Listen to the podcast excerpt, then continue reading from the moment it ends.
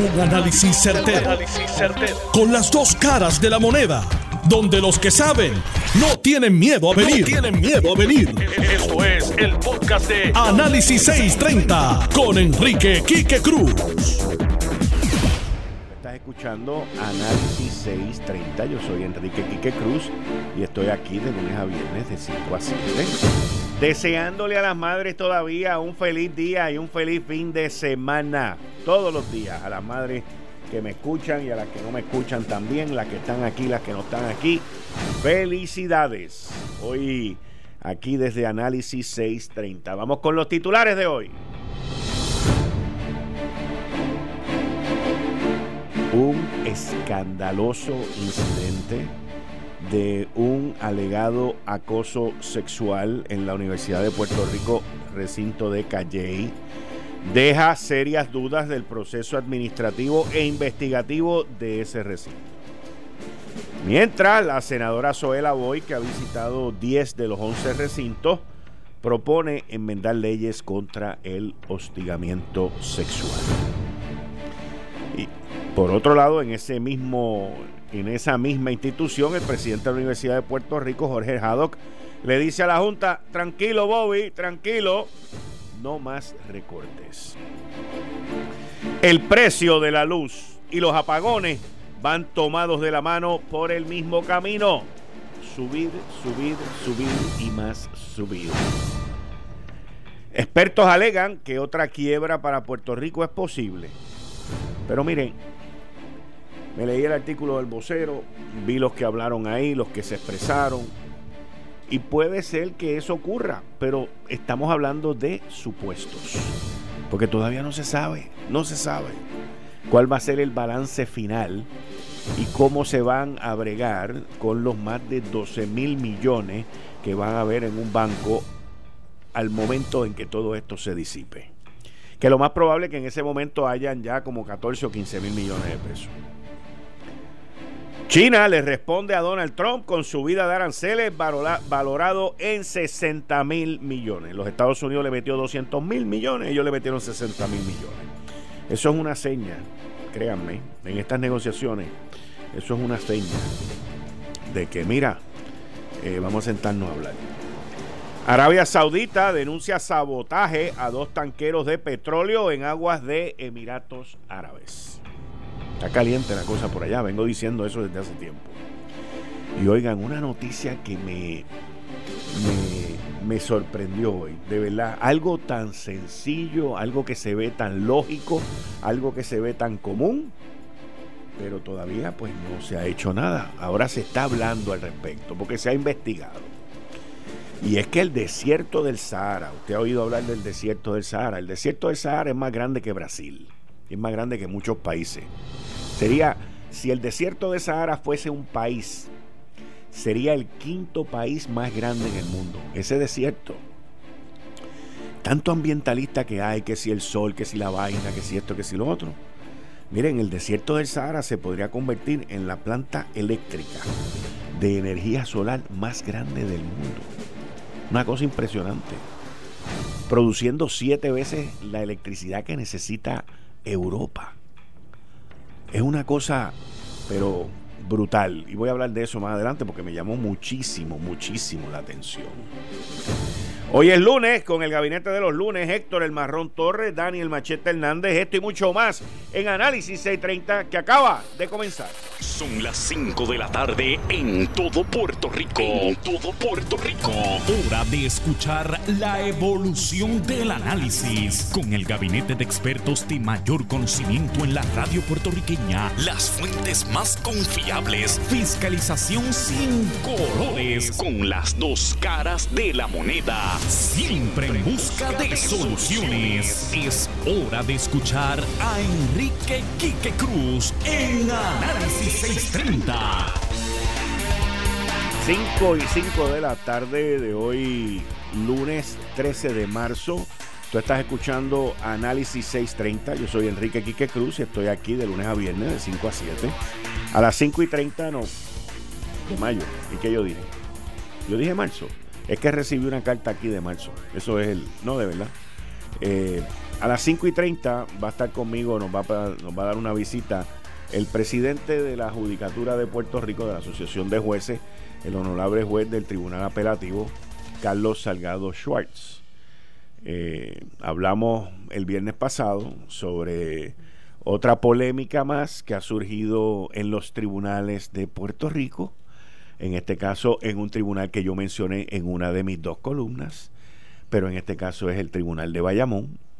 Y fíjense que ese caso en donde recorrió la isla la semana pasada, porque está envuelto el amigo y compañero de la radio, el licenciado Carlos Díaz Olivo, eh, un caso muy similar a los casos que yo hablé de Ponce, donde se trata de encubrir cosas, donde no permiten que la prueba desfile y donde la judicatura, según mi opinión, se ha convertido en juez y parte del encubrimiento. Es una cosa, es una cosa, bueno, eso lo vamos a hablar cuando llegue aquí el juez.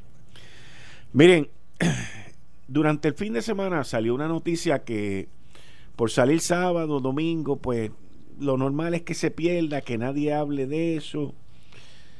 Yo tomé la decisión de, en este caso en específico, de leerme la noticia completa, inclusive yo creo, no estoy seguro, creo, creo, que conozco a la, a la perjudicada, a la, alegada perjudicada, pero no estoy seguro. Eh, y digo no estoy seguro porque es una persona que yo conocí en los 80, eh, que en aquella época era agente de viaje, de apellido Caes. Esta persona se llama María de Lourdes Caes. No sé si María de Lourdes Caes es la misma Luz Caes que yo conocí en aquella época, en, la, en el área de Cagua. Pero por el apellido, pues el caso me llama la atención de un alegado acoso sexual donde un profesor o un miembro de la facultad eh, le dio un beso a esta persona y esta persona se creyó. Y entonces el proceso administrativo, investigativo que llevó a cabo la UPR de Calley fue tan limpio y tan transparente que terminaron votando a María de Lourdes Cae o no renovándole el contrato y al individuo que acepta que besa a la persona, pero que no fue él dice, yo la besé, pero no fue, este, no fue, no fue que me impuse. Es que eso no es él el que lo determina. Eso quien lo determina es a la que él besó, no es él. Porque él en ningún momento tampoco dice que fue con consentimiento. ¿Ves? Eso no lo dice. Él dice, pues yo la besé. Pero no fue como ella dice. Ella dice que fue la cañona. Y entonces al individuo terminan dándole la permanencia, dándole trabajo permanente con la querella en medio de todo esto y a ella terminan no renovándole el contrato. el presidente de la Universidad de Puerto Rico, Jorge Haddock, se expresó al respecto y dijo pues que ya el periodo había terminado y que ahora él podía intervenir. ¿Y cuál es el problema de esto? El problema de esto es que aquí solamente hubo dos personas envueltas en el tema. La profesora María de Lourdes Cae y el profesor este que le dieron su permanencia. ¿Y qué pasa con eso? O, podríamos preguntarnos, ¿alguien sabe de la procuradora de la mujer? Nada, nada. Eh, entonces, ¿cómo es posible que esta señora se, o esta profesora se quedara sin trabajo?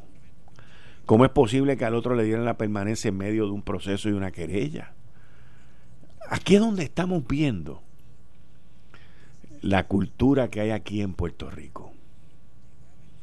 La cultura del encubrimiento. La cultura de yo fui pero no fue a la cañona, no fue a la brava, y no es como ella dice. Pero y entonces, ¿dónde queda su el testimonio de ella? ¿Dónde queda la palabra de ella? ¿Dónde queda la opinión de ella? ¿Dónde queda el sentir de ella? ¿Dónde quedan los daños causados a ella? Pues hasta ahora que el presidente acaba de decir que se va a meter a investigar, pues no ha pasado nada. Y esto es que este, este casito lleva tiempo. Y como ese, yo estoy seguro que deben haber miles y miles en Puerto Rico. Principalmente en instituciones gubernamentales como esta, como la Universidad de Puerto Rico y otras más, porque claramente los procesos de investigación y claramente, como leí en este caso de la Universidad de Puerto Rico en Calle, claramente los que investigan también son varones y claramente los varones entienden pues que aquí no hubo nada malo. Y lo que dice la profesora María de Lourdes cae pues que se chave. Y vamos a cancelarle el contrato y que se chave. Y que quede claro que quede claro porque lo dije desde el principio, no sé si estoy hablando de la misma persona, pero aunque no hable de la misma persona, los hechos son los hechos. Lo que ocurrió allí descrito, y, descrito y hablado y escrito en el periódico es lo que ocurrió. Que eso mismo, porque es la única información que tengo, es lo que lleva a mi análisis de hoy y a mi punto de vista sobre eso y a mi opinión, que es de lo que yo estoy hablando hoy de ese incidente. Nosotros aquí pues estaremos al pendiente de lo que vaya a hacer el, presidente de la Universidad de Puerto Rico, aunque pues la primera plana de hoy en algunos periódicos y lo más importante de la universidad es que la Junta le pidió al presidente Jorge Haddock que recortara más, que subiera más la matrícula y que hiciera otro tipo de cosas, pero honestamente eso muere ya y lo más importante ahora mismo entre las dos noticias es que no solamente el presidente de la Universidad de Puerto Rico, Haddock, investigue, pero que en el camino, que yo sé que, lo va, que se lo va a encontrar, encuentre todas las atrocidades, encuentre todas las fallas, encuentre todo lo mal que está el proceso de ese tipo de investigación y lo resuelva, lo arregle, lo arregle. Y, y si se fue injusto, con la profesora María de Lourdes Cae al dejar que el contrato se le venciera y que se quedara desempleada. Y si se fue demasiado benévolo con el besador de Calley, porque ese es el nombre que le vamos a poner, el besucón, ok, este tipo un bravo, con el besucón de Calley, esa está buena. Y si se fue demasiado benévolo con el besucón de Calley, pues entonces que se le retire también los premios que se le dieron al Besucón de Calley. Hello, Universidad de Calley, el Besucón de Calley. El Besucón de Calley, que ahora tiene permanencia en la universidad. Mire, mire eso. Aceptada la, la propuesta. Sí, yo la besé, pero no fue como ella dice. El Besucón de Calley. Usted imagínese yendo a la clase del besucón de Calley. mañana, mañana cuando el besucón de Calley entre ese salón y los estudiantes lo miren así y se rían. Y él mira a los estudiantes que se están riendo y le dice, ¿de qué tú te ríes? De nada, profesor. De nada. ¿Tú, escuchaste, aquí que cruz ayer? No, no, profesor, no. no. Ah, pues está bien. Vamos con la clase.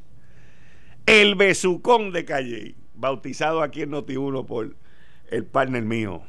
Oye, de verdad, te quedó buena, ¿viste? Tú eres un buen un buen elemento en este programa. Siempre lo ha sido y siempre lo será. Por eso me llevo también contigo. Ay, Dios mío. Bueno, vamos, nosotros vamos a estar al pendiente de eso. Definitivamente vamos a estar pendiente de eso. Miren, eh, cuando Juan Alicea, cuando el ingeniero Juan Alicea era el, el director ejecutivo de la Autoridad de Energía Eléctrica y, y se le dañaban las unidades. Ok, pues yo venía aquí y lo decía. Venía y decía, miren, hay tanto, esto está mal.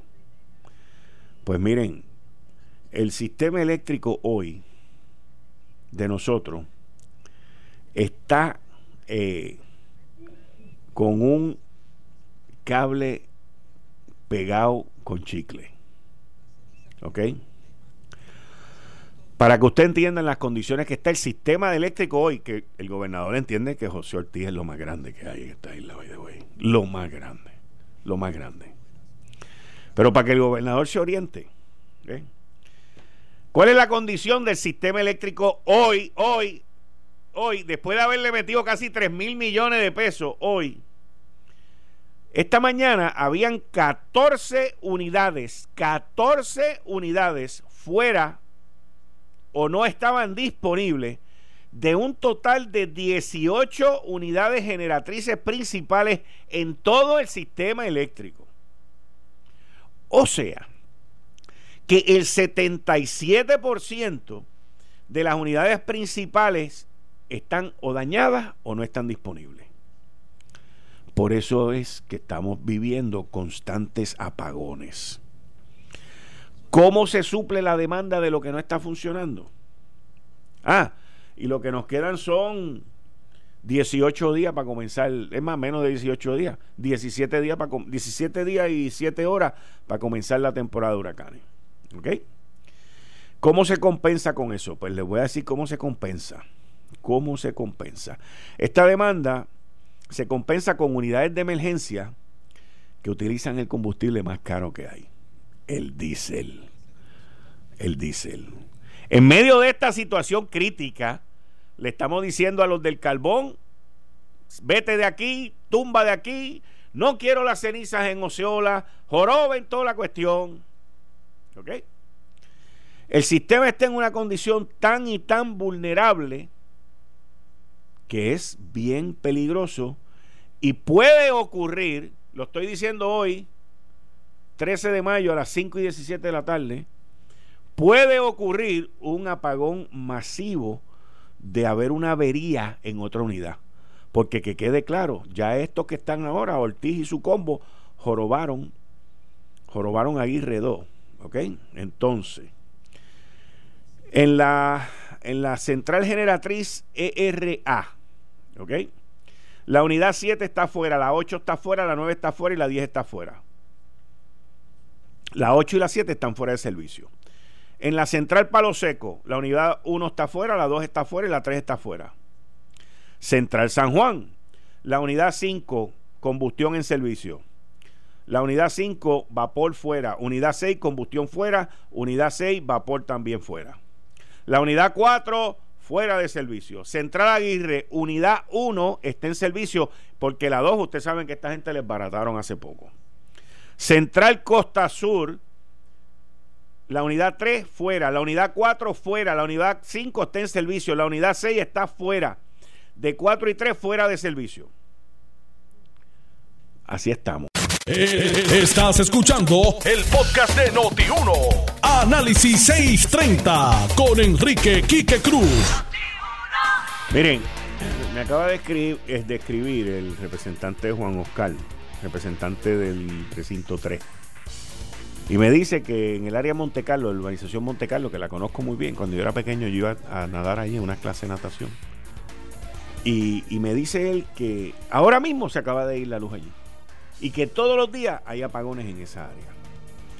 Pero la semana pasada, Josué, digo, José Ortiz, me dijo a mí y a todo Puerto Rico a través del periódico, ¿eh?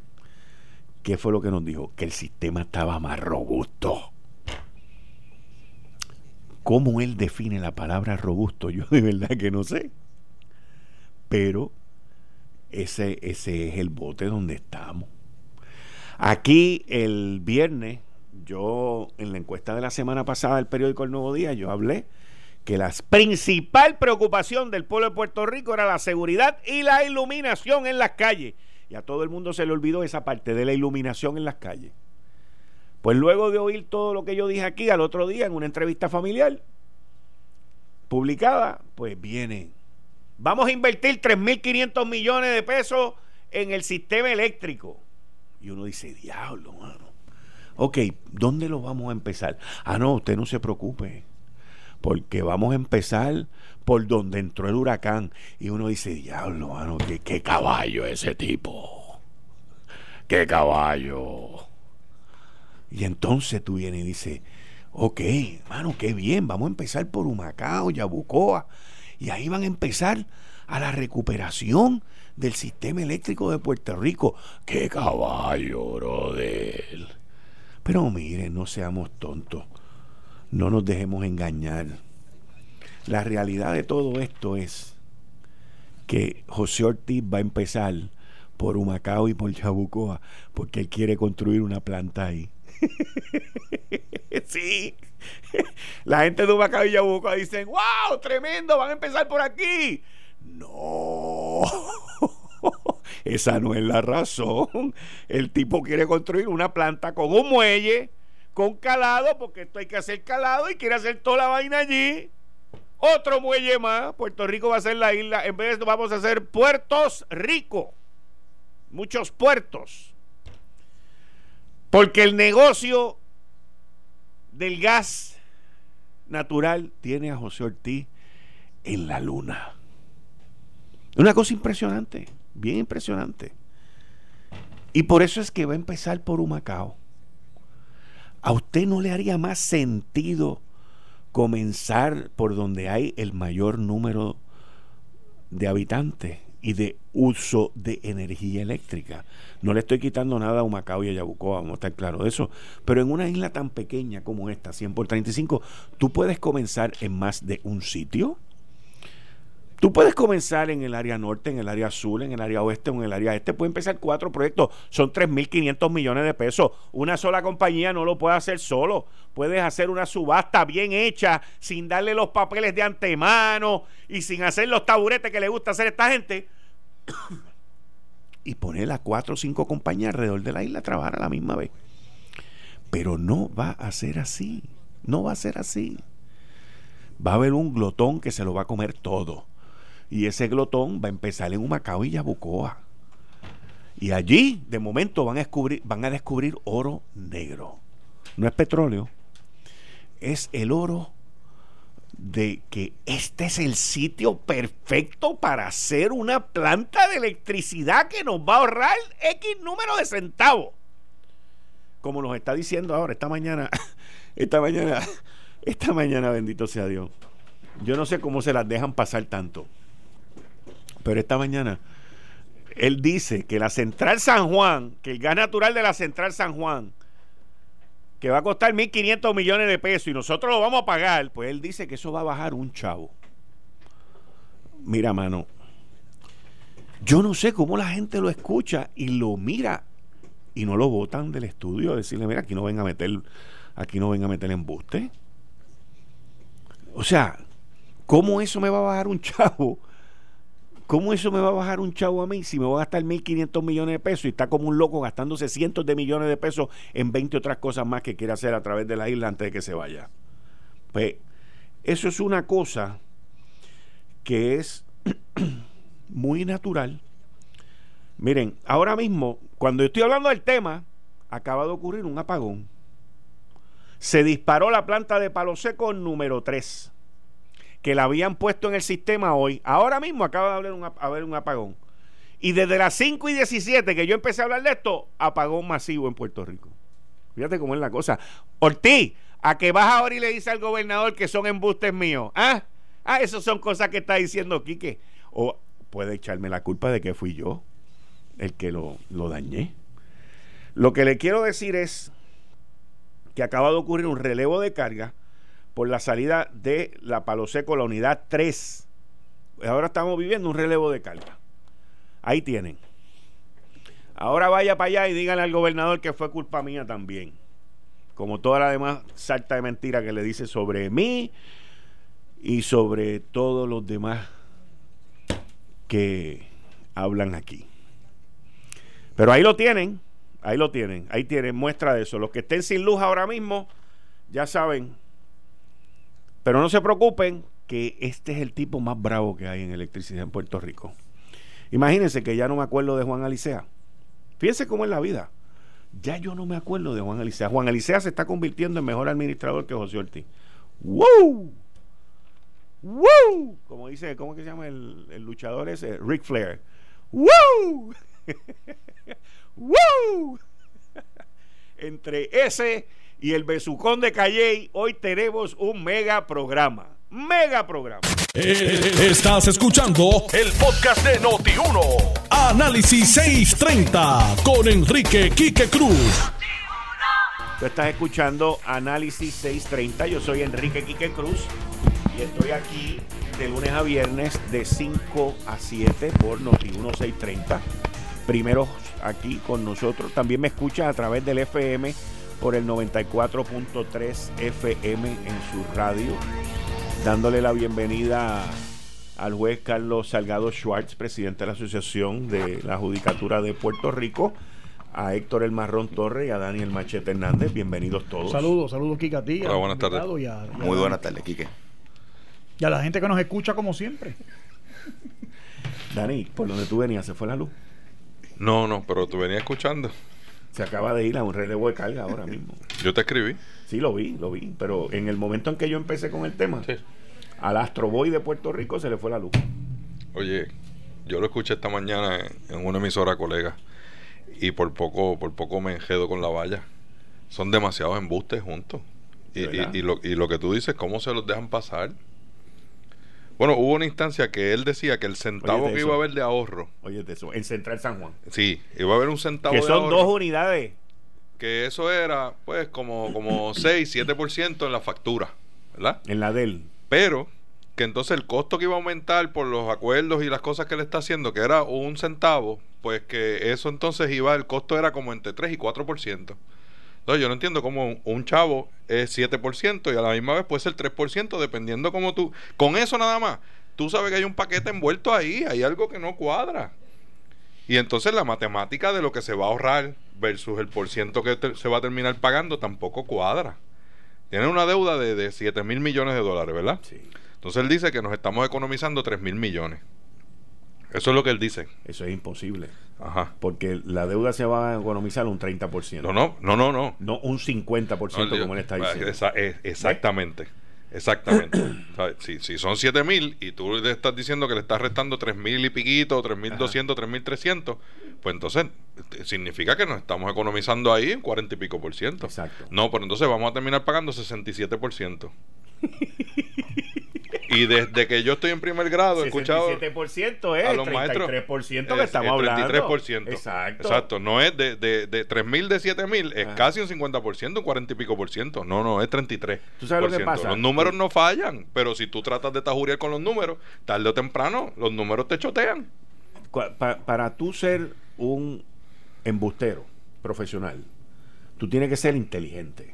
No, pero no es en ese orden. Escúchame, escúchame, escúchame primero. tienes que ser inteligente y tienes que tener una memoria Oh, de elefante. bien brutal porque tú tienes que llevar un recuento de la secuencia de los embustes que tú metes. Por eso es que cuando tú vas a corte, que tú lo ves ahí, bueno, aquí tenemos al juez, que no puede, de eso no puede hablar el juez. Te hacen la misma pregunta de distintas maneras, a ver, ver porque si estás mintiendo, pues Claro, a ver en cómo algún te lado te ¿Entiendes? Entonces, seguro, a este, a José Ortiz, seguro. no hay que preguntarle, porque él mismo, él mismo se enreda, Pero en- él en- no es como tú dices, en la valla. profesional. No. Él es un profesional y es un embustero. Ah, ok. Son dos cosas van aparte. Porque es que lo que dijo hoy son mentiras. Yo sé que a la gente le choca que uno diga son mentiras. Eso de que le falta la verdad. No, no, no, no. Si usted dice que a 7 le resta a 3, pero después va a terminar pagando 67%, no hay forma, no cuadran los números. Usted está tajuriando para tratar de hacer ver una cosa que no es la realidad. Y si le resta un centavo y ese centavo es 7%, si se lo suma es 7% también.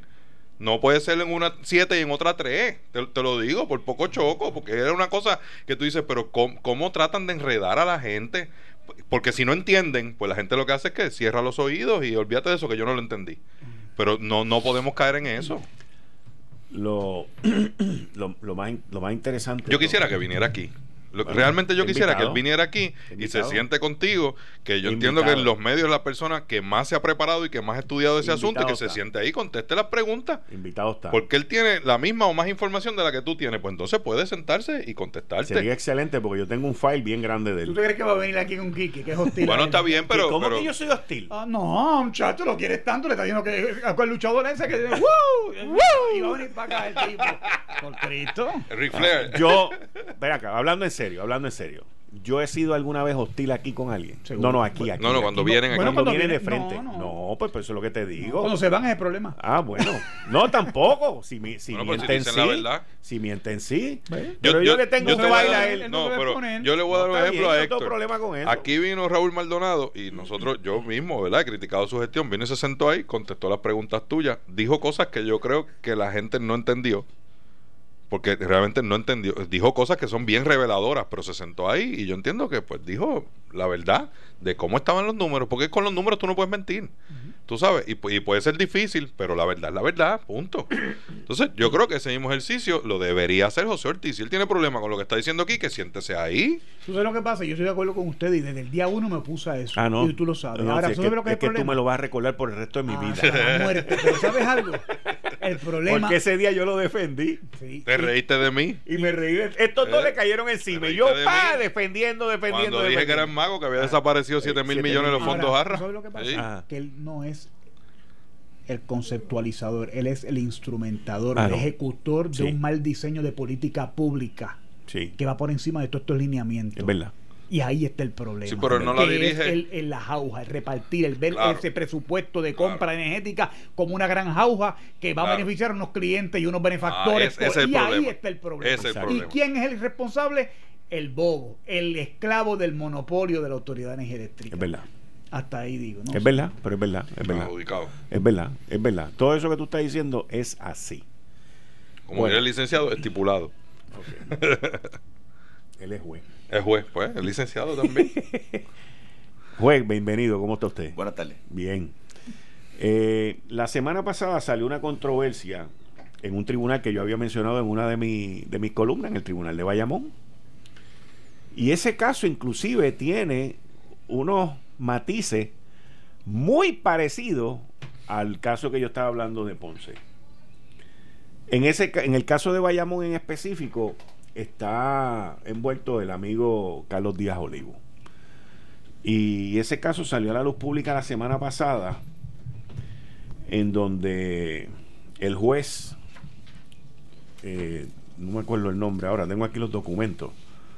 El juez, el juez, uno de los jueces que vio el caso, el último, Rafael Rojas. ese mismo, el juez, el honorable juez Rafael Rojas, escribió una querella de 58 páginas. 58 páginas, papá. 58 páginas. Que yo después de, yo estoy seguro que después que él hizo todo este, este trabajo investigativo, porque tiene que haber escuchado grabaciones, tiene que haber leído el tracto completo del juicio. ¿Cuántos años lleva esto, juez? El caso tiene número de caso de hace 2015, 22, 15, así que fue Oh, presentado en el 2015. Ok, Casi del cuatro 2015, casi cuatro años. Un caso de casi cuatro años. Se, se lo leyó al chavo, se lo estudió al chavo, escuchó todas las grabaciones al chavo, no solamente cuando hablaba Díaz Olivo, ni solamente las mociones que presentó Díaz Olivo en contra de tres jueces. O sea que se estudió el caso con tres jueces también. Sino que al final el juez Rojas admite que se cometieron errores en el tribunal. Pero le echa la culpa a secretaría. Más o menos eso fue lo que yo leí. ¿o Bueno, no? vamos. Quiero empezar con el disclaimer de que el compañero Díaz Olivo lo aprecio, fue profesor mío en la escuela de Derecho, compañero CPA igual que yo y compañero abogado antes de esto, pero este caso cuando comienza, comienza al amparo de un artículo de la Ley General de Corporaciones que provee un procedimiento sumario. Se paralizaron los procedimientos en algún momento en que recurrieron al Tribunal de Apelación, al Tribunal Supremo, antes de que regresara el caso en el año 2017. En el año 2017 se le asigna el caso cuando regresa a la juez Rosado en la sala 502 de Bayamón. Cuando yo le hablo del proceso dentro del Tribunal de Bayamón para esa fecha, le hablo no porque hablé con los compañeros y le pregunté cómo era la situación allí. Es que yo era juez en el Tribunal de Bayamón para esta fecha. Juez, le voy a hacer una pregunta. ¿Hasta cuándo usted estuvo en Bayamón? Yo juramenté en el Tribunal de Apelaciones el 15 de noviembre del 2018. O sea que usted estuvo en el, en el tribunal de Bayamón después de María. Eso es así. Y aquí las fechas que habla esta resolución son demasiado cercanas y me lleva a la memoria a lo que pasó en la época pre y post María. Yo recuerdo, y no quiero cambiar el tema, pero lo que pasa es que quiero establecer una serie de datos antes de que entremos en los hechos. Pero yo recuerdo que en los medios salió que en el tribunal de Bayamón se habían perdido un montón de documentos después del huracán. En el tribunal de Bayamón y usted se estaba allí. Se rompieron las puertas del lobby. Ajá. Sola. Y por y no, con el Por el huracán. huracán. Con el huracán. No está bien, pero no, no habían tormenteras ni Habían nada. tormenteras, pero fueron, fueron las maderas se rajaron, hubo mucho cristal roto, Ok. eh, se inundó el vestíbulo, no se perdieron, se hizo un inventario y no tengo conocimiento de que se haya perdido expediente. Sí puedo decir que se inundó parte de secretaría y hubo un daño. Pero yo, yo recuerdo eso, que habían un- unos expedientes que se habían... Pero el problema, Si alguien me lo puede aclarar, el problema grande que pasó aquí en este Ajá. caso fue que de la semana de Labor Day en el 2017 fue el huracán Irma. E- Esa semana. Ajá. Este caso, la controversia grande de este caso surge de que hay una vista el 14 de septiembre de 2017, la semana entre Irma y María. El compañero de Olivo había presentado una moción de recalendarización de la vista porque eh, hubo un problema en el inicio del semestre escolar, académico en la universidad, y tenía un problema. Pero la presentó el primer día hábil que hubo después de Irma, que fue ese lunes. Podemos irnos a que el reglamento del tribunal de primera instancia dice que toda suspensión de caso tiene que ser con cinco días de anticipación. La juez resuelve esa moción en corte abierta el día 14 y comienza el desfile de prueba. ¿Cómo se maneja el caso? Bien o mal, como lo he dicho antes, son asuntos que es parte de la discreción del magistrado y si se comete un error o abusa del mismo, pues la parte adversamente afectada tiene el derecho a recurrir al Tribunal de Apelaciones. ¿Por qué digo una tormenta perfecta? Porque de los escritos estoy viendo de que en la vista que tuvieron el 14 se dañó la grabadora de la sala. No es un conspiracy theory, no es que pasa únicamente en la sala 502. Le puedo decir que en ocasiones yo estaba en mi estrado y yo miraba mi reloj y de momento veía que se me quedó estancado en una hora. Son cosas que pasan. Se pidió una regrabación de la vista y entonces alega el compañero de Olivo que la juez Rosado no autorizó la regrabación de la vista. Es que la juez Rosado no es la que autoriza la regrabación de la vista. La solicitud de regrabación van a la oficina del juez administrador, que también está metido en este revolú. que también está metido, pero está metido injustamente y le voy a decir por qué. Cuando finalmente viene el huracán, porque el día 18 de septiembre, que alega el compañero que presentó una moción para la regrabación, fue el día que anunciaron hay aviso de huracán y dejaron ir el personal el mediodía para hacer los arreglos, porque el 20 era que venía, el 19 por la noche, el 20 era que venía el huracán. Mira, la próxima vez que yo regresé, yo personalmente regresé al tribunal, fue a buscar mi toga y mi libreta y mi código penal porque nos dijeron, vamos a atender salas en el Tribunal de Familia y Menores en Bayamón. En las semanas subsiguientes al huracán, semanas subsiguientes, vamos, después de un mes del huracán, Ajá. fue que entramos otra vez en función. Y después, el primero de noviembre, la sala de lo penal fue exiliada al Tribunal de San Juan. Los asuntos civiles se movieron a la sala de familia y menores y al Tribunal de Caguas. Y todavía En el de Cabo hay mucho espacio para eso. hay mucho paso a paso. Pero habían problemas con transferir las regrabaciones de las, lo- la- lo- las vistas celebradas en el Centro Judicial de Bayamón para poder proceder con las regrabaciones. Había que trasladar los expedientes. Hubo un retraso inaudito de por lo menos dos meses y medio, aparte de que los términos estaban paralizados por el Tribunal Supremo. Cuando viene el asunto nuevamente ante la consideración de la jueza y se solicita la primera inhibición, ahí hay un una controversia. Di- Disculpe, cuando usted Dígame. dice los términos están paralizados, es que las fechas para que los casos se, por ejemplo, si tiene 20 días, Hay tiene varias- 25 días, esos términos, Hay varias No interpretaciones. Hay varias interpretaciones en cuanto a esa resolución. pero para que la gente entienda. Pero sí, sí, están paralizados en que si de momento decía, mira, tiene 30 días para apelar una sentencia y esos Sí. 30 días vencían dentro de ese periodo, se extendieron todas hasta el primero de diciembre. Ok. Lo que sí es que cuando se le presenta la inhibición a la juez Rosado, habla aquí y algo que el compañero pues admite, mire, se la juez Rosado imprimió dos resoluciones y se notificaron las dos por, por por correo electrónico, por el sistema NET. Oiga, la juez no es la que va y escanea el documento y se envía, eso lo hace su secretaria jurídica. Pero viene ahora las otras controversias. Aquí alega el compañero de que se pusieron en contubernio dos jueces, el juez Rafael Rojas Fernández y el juez José de Anglada Rafucci. Mire, las resoluciones en sala las atiende un solo juez y las firma un solo juez. El juez de Anglada Rafucci no era juez administrador de Bayamón desde septiembre del 2018. Y esa resolución de la que hablan se notificó en febrero de 2019. Y el error que se alega y que dice que se pusieron en contubernio y que después enmendaron y confabularon para esconder y todas esas palabras eh, que utilizó el compañero en sus mociones, es uno que simplemente cuando el juez firma la resolución en su oficina, se aneja encima del expediente. El expediente lo montan en un carrito y lo bajan a secretaría, al lobby.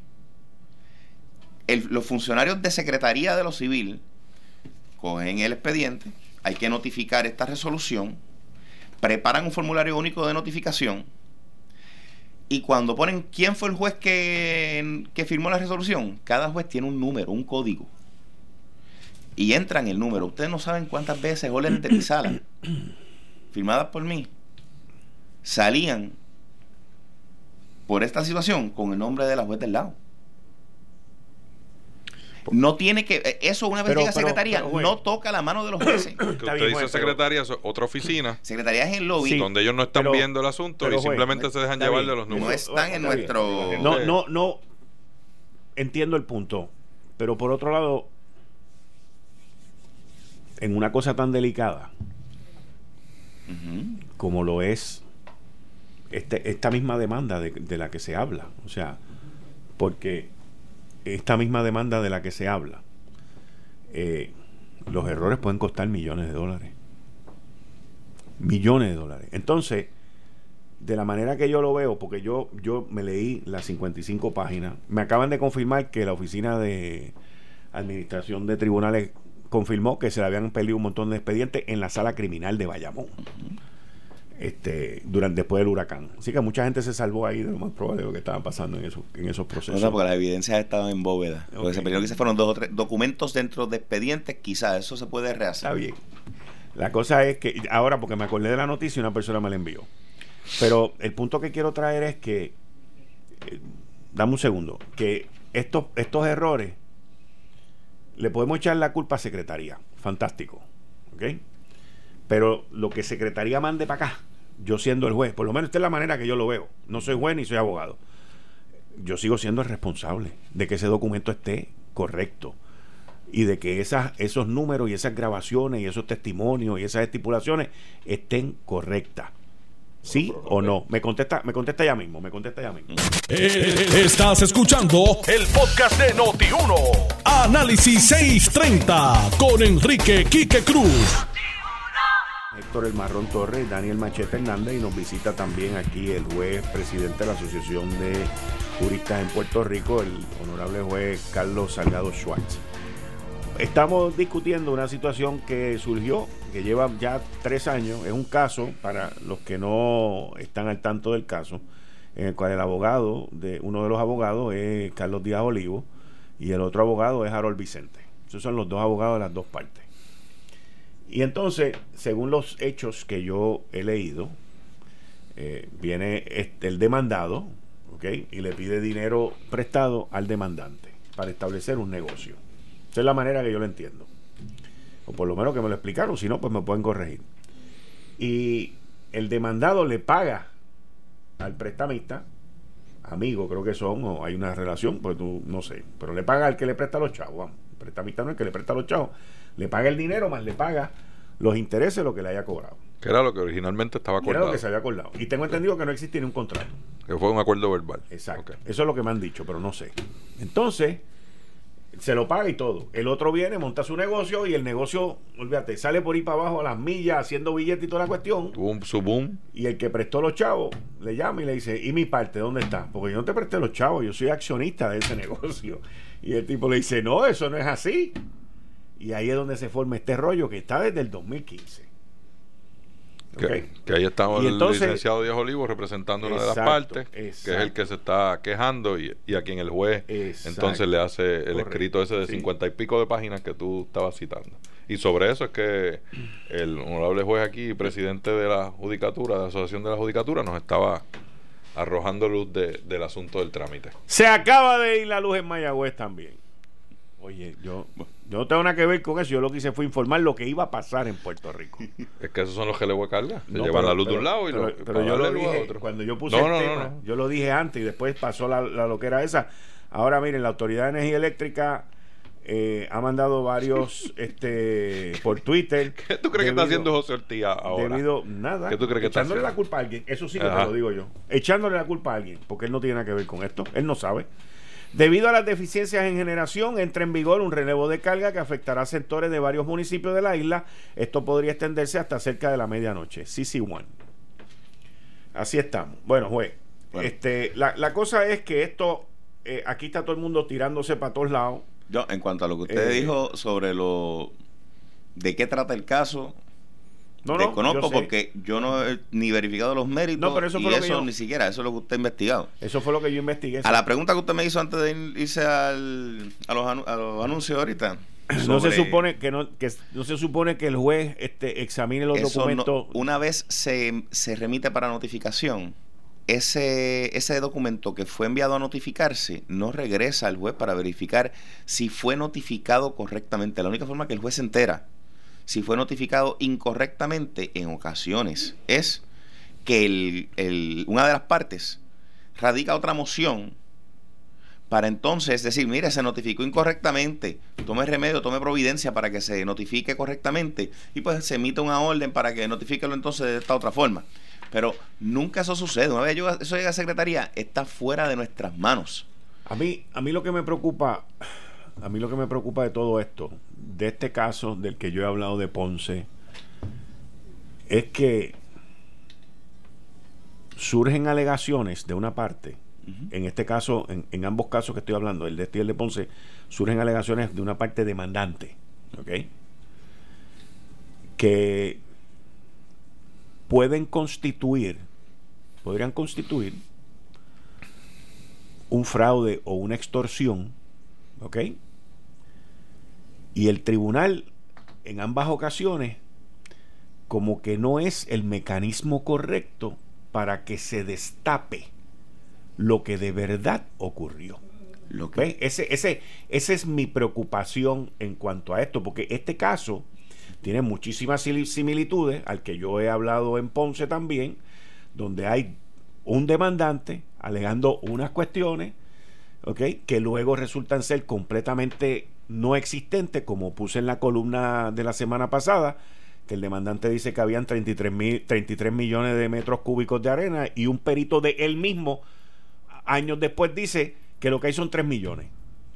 Y entonces el juez, un, un perito del mismo demandante, siete años después dice que lo que hay son 3 millones. Y entonces el juez no permite ¿ok? que se vea la prueba, que se vea todo y emite una sentencia sumaria.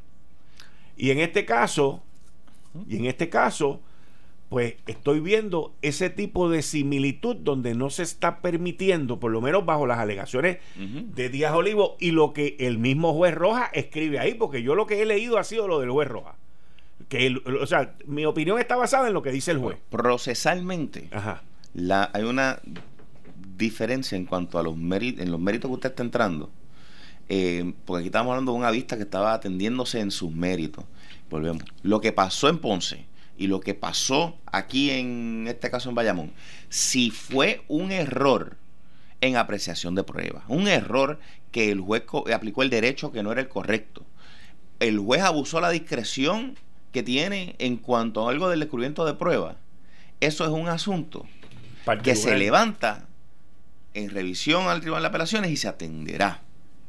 Si se le va a imputar a una parte la comisión de un fraude, al, al tribunal, al juez, la comisión de fraude, de conspirar a hacer algo, los cánones de ética profesional disponen que más vale que tengan la evidencia para cuando hagas esa alegación, porque eso no se toma a la ligera. En este caso, se presentaron una solicitud de inhibición.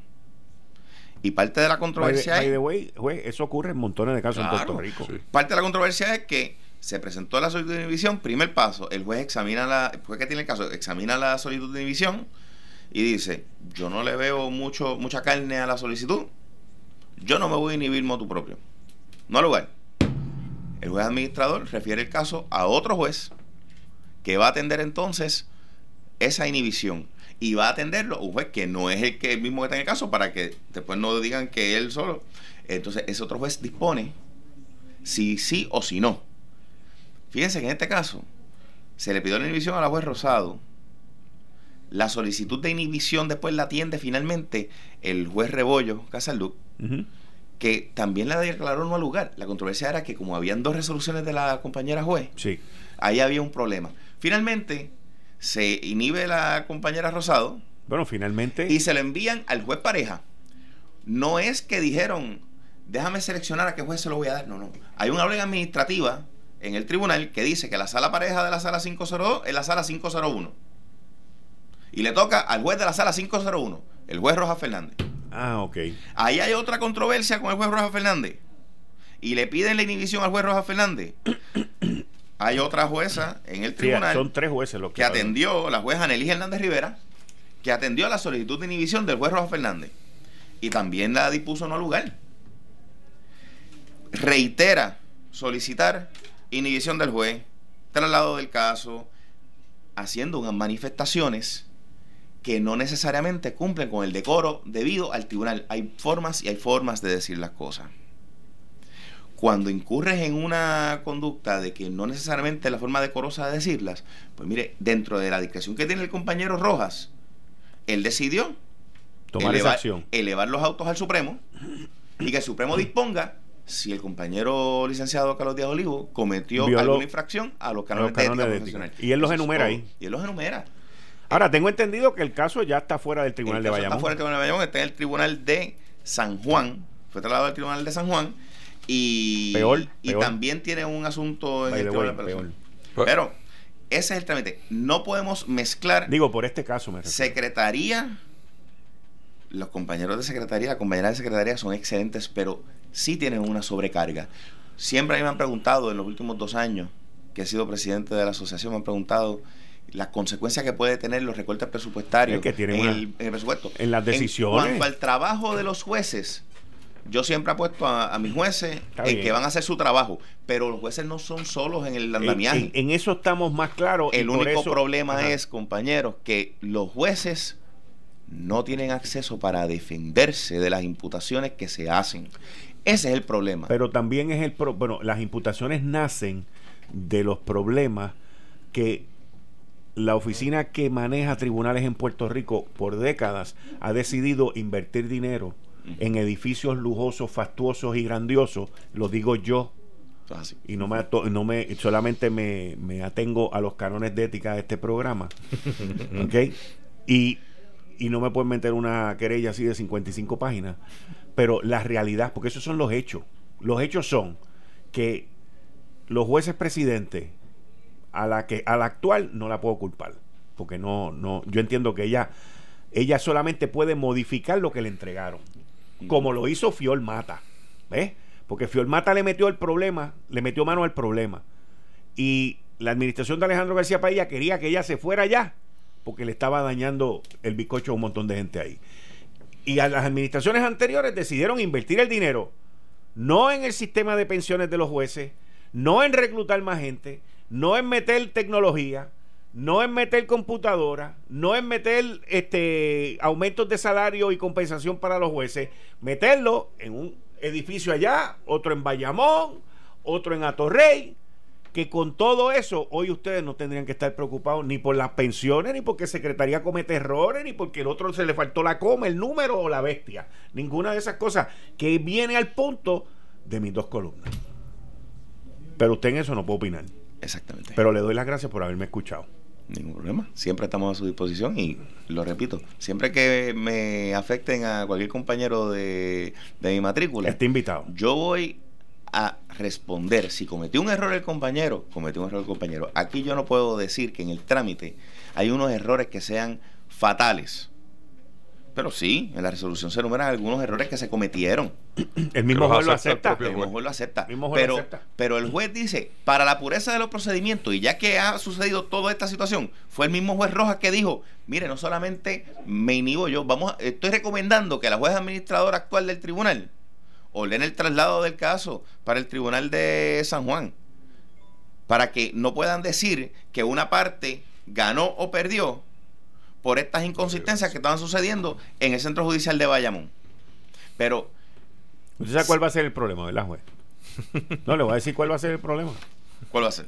Que si Díaz Olivo gana el caso en San Juan, La otra parte. Pero, o si lo gana en el Supremo, porque esto llegará hasta el Supremo. ¿Ves? Entonces ahí va a quedar todo el mundo embarrado. No, no- no perdamos la fe.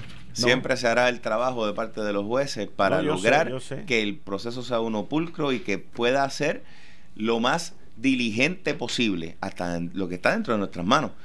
Luego de que sale de nuestra oficina, no lo manejamos nosotros. Se fue la luz en Atorrey.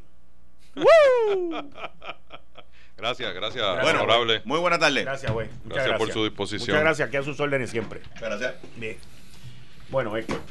Este, se fue la luz en, Ma- en, en Marrón, no, se fue la luz en Atorrey, perdón. Y en Mayagüez, no, en Mayagüez y en Atorrey. Estamos Relevo de ahora carga, mismo eso es relevo de carga. en relevo de carga porque Palo Seco se fue a ajuste. Allá tú, yo no voté por él. Hay que ver, hay alguna de esas fuentes que te diga de cuánto tiempo va a ser el relevo de carga, porque ya que la autoridad no lo ha dicho todavía, pero como eso es programado, pues se sabe cada tres horas, cada cuatro horas. Bueno, dicen que esto va a durar hasta medianoche. ¿Tú sabes por por, qué va a durar hasta medianoche? Porque hoy hace calor, porque hay que generar más energía. Estoy hablando en serio, hay que generar más energía. El, el- el sistema se va a sobrecargar más de ahora en adelante, o sea, hasta las 7, las 8 de la noche. Y en lo que todo esto vuelve a su normalidad, pues va a ser como las, las 11, las 12 de la noche. Y mañana será otro día. Cuando que no nos toque un día que haya 95 grados de temperatura, 95 grados Fahrenheit de temperatura, ni nada de eso, porque estamos fritos. De ahora en adelante lo Pero que no fue, pero no fue que Ricky defendió en el mensaje de Estado y mandó Dijo, un standing sí, ovation allí sí, enorme para que la lo gente dijo. aplaudiera rabiar. mención honorífica. Lo dijo, mención honorífica. Faltó Eh. el ¡Woo! Bueno, casi, casi. Casi, casi. Allá tú, Casi, allá tú. Ah, sí. No, yo yo no voté por él. Yo lo sé. Está hablando de Ortiz. de Ortiz. Sí, sí, yo lo sé. Yo viviré con esa aquí contigo. Forever and ever. Yep. Porque tú tienes Así razón. será. Te la tengo que adjudicar. Eso no. Y Lo- te reíste de mí. y- Te reíste. Oye, tampoco vas a estar de acuerdo con eso. Pues claro que no. Míralo ahí. En un par de meses ya estaba explotando la, el mal olor. Yep. Tipo, no servía, no sirvió con los populares, no sirve con los PNP y no sirve, no sirve y no sirve. Ahora pues, se venden como la gran cosa, ¿sabes? Mira, lo No, interesante y aquí de los esto. medios de comunicación le, le- lo, Oh, lo no, mercadearon muchachos. aquí. No, y todavía lo mercadean. Y tú dices, wow. Mira, eh, la Autoridad de Energía Eléctrica la- a- comenzó a informarle a la gente este de las unidades que están fuera de servicio Mira, me hace, dicen que hace Cuamo se 27 fue la- minutos. ¿También? En Coamo, me dice una amiga aquí. Uh, eso es bien pecador. Relevo de carga. Averías en Costa Sur, unidades 5 y 6 y la 2 de Aguirre. Eso- la- pero, pero bendito, ¿por qué ponen la 2 de Aguirre si eso lleva tiempo ya dañado? Pero esa no es la que había entrado hoy y No, se disparó no, la de nuevo. No, muchachos, la 2 de Aguirre la han mantenido por debajo del radar para que nadie se entere lo que está pasando aquí. Pero tú mencionaste una que estaba dañada Palo y que seco, le palo entraron seco, palo palo seco. seco, palo Ok. seco, palo seco. Que le entraron hoy y se disparó también. Palo seco, papá. Esto está bien, bien, bien difícil. Pues ahí bien está. difícil. Síganle creyendo los- los cuentos a, al señor ese. Bueno, esto va para algo. Oye, eh, Héctor y, y Dani, les pregunto a ustedes dos. Hoy salió un artículo, lo más interesante, de los alcaldes, que varios de ellos, inclusive por populares y PNP, reconocen el- los poderes que tiene la Junta sobre los municipios. Y particularmente el título 3, me imagino que le encanta ese inciso, ese articulado. Pero de eso no hablaron, fíjate. No, me imagino, claro. Ellos, ellos te tiran toda la guiña posible, pero no, le, no dicen que le gusta la nena. Ahora, Carmen Yulín tomó la decisión de, de demandar la Junta. Y déjame decirte una cosa, pues yo vi esa noticia esta mañana, estaba creo que el alcalde de Calle, y lo tengo que felicitar, porque por lo menos habló claro. Rolando. Sí, y dijo que era un ejercicio de relaciones públicas. Muy de, bien. de parte de Carmen De Cruz. parte de Carmen Cruz. ¿En qué sentido? En- Porque la pregunta mía viene por ahí. Porque ella sabe. Primero, eso no va, ese caso no va para ningún lado. Si ella so- si, si se atreve a cometer esa burrada de someter Ella- de tirar para adelante. Ella dio órdenes al departamento legal de que metieran caña. Pero sabes qué, la ley federal va por sobre la ley estatal. Eso se lo dijo uno de los alcaldes en el artículo hoy también. Ah, pues mira, me alegro. Entonces mira lo el que de, El de Nahuabo. creo Pero que mira fue. lo que pasa. El problema es que esto es un acto de politiquería, de un ejercicio. Ella está en una campaña política y obviamente tiene que tratar de, de, de, de aupar el apoyo mayoritario de algunos alcaldes. Y fíjate como la salud del de Dorado, que no tiene mucha buena reputación tampoco, pero por lo menos le dice: Mire, usted no es viable para ser candidata a la gobernadora por el Partido Popular. ¿Quién dijo eso? El alcalde de Dorado. Carlitos López. Sí, y es un alcalde que gana. Oye, tú puedes, de acá en San Juan podemos cuestionar lo que queramos, pero la realidad es que en Dorado el tipo gana y es un cacique allí. O sea, tú tienes al presidente de los alcaldes populares, tú tienes un montón de alcaldes Ganan poderosos. siendo convictos, En que- el, seguro, en el Partido Popular, tú tienes un montón de alcaldes cuestionando su, la viabilidad electoral de ella como candidata a la gobernación. Y si se cree que con estos aspavientos va va a conseguir algo mayor, pues yo no sé, yo no, yo no le veo ah, eh, ningún tipo de asertividad en ese, en ese sentido. Bueno, y, y el de Juana Díaz salió diciendo que era este había que buscar consenso y, y- poner allí de, candidatos a incluso a uno que no ha dicho ni siquiera que, que va a correr. Así que yo en, en, en ese asunto de, de, de dice, realmente lo que me sorprende, no, no deja de sorprenderme es que los alcaldes, este, algunos alcaldes, estén tan prestos, eh, raudos y veloces de criticar y de tirotear hacia adentro del, del- del partido a unos precandidatos, a unas personas interesadas en unas candidaturas dentro del Partido Popular, pero no los escuchemos diciendo nada del gobernador ni, ni del gobierno este del PNP y están muy prestos a, a- a la autocrítica y a y, y- y como dije a disparar para adentro como decimos en, en, en este y no y no necesariamente a criticar todos los desmadres y desmanes que estamos viendo día tras día eh, de parte del gobierno.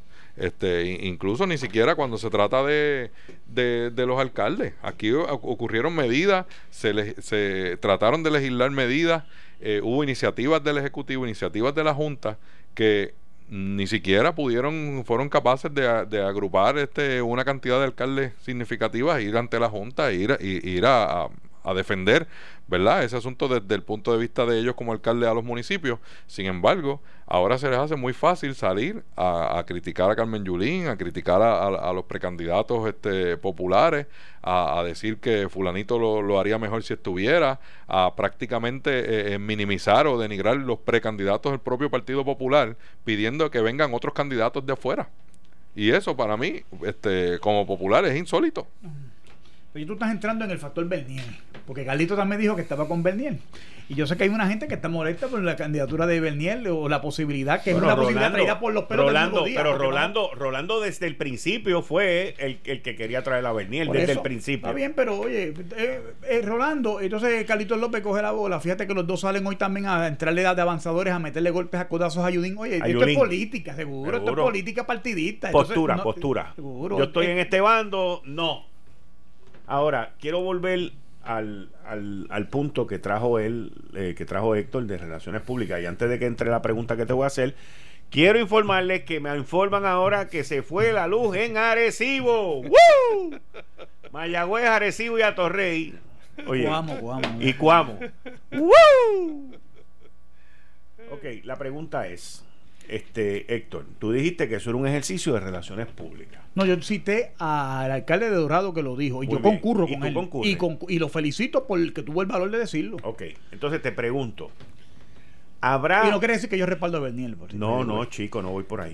¿Habrá puesto ma- mucho peso el que ella es una candidata a la gobernación y tiene el, el presupuesto Más grande. más grande después del gobierno central en Puerto Rico. Y posiblemente uno de los municipios más quebrados también, porque una, una cosa no tiene que ver con la otra. Puede ser el presupuesto más. Sí, el- ella ha sido una terrible administradora y ha sido una incompetente temeraria en el, en, como administradora de la ciudad capital. Así que eh, que tengan un presupuesto más grande, más comprometido No sé, y pero, más. pero déjame explicarte. Estamos claros en cuanto a eso. Pero la pregunta es, ¿estará buscando el apoyo de otros alcaldes que Claro, piensen como ella y que ella sea la que pague? Claro. Porque ella es la que va a pagar el proceso. No lo necesita, pagar no lo necesita, pero ¿Ah? no lo necesita, pagar pero qué? Lo- pa- pagar el, el- el proceso de contratar los abogados para ir allá a demandar a la Junta.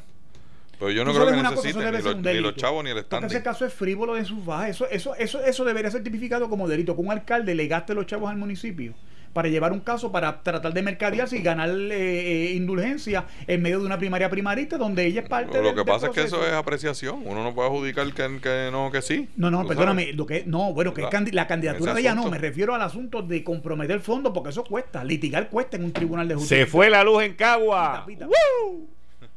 Y, y- y me parece a mí que no debe, es- eso, eso son cosas que no deben pasar en Puerto Rico. El, el- el uso de fondos públicos discriminadamente por, por las pavientos de un, jefe- de un funcionario público. Bueno, yo, yo, eso es un asunto de apreciación, ¿verdad? Si el alcalde de Dorado cree que él debe salir, ¿verdad? Este, un lunes a criticar a una precandidata a la gobernación del Partido Popular, aunque conocemos las posturas de, de Carlitos y, y- y esos Carlos López se las traen. Carlitos Todo- está todo- con todos los que se llaman igual. Bueno, obviamente no está con, con Yulín.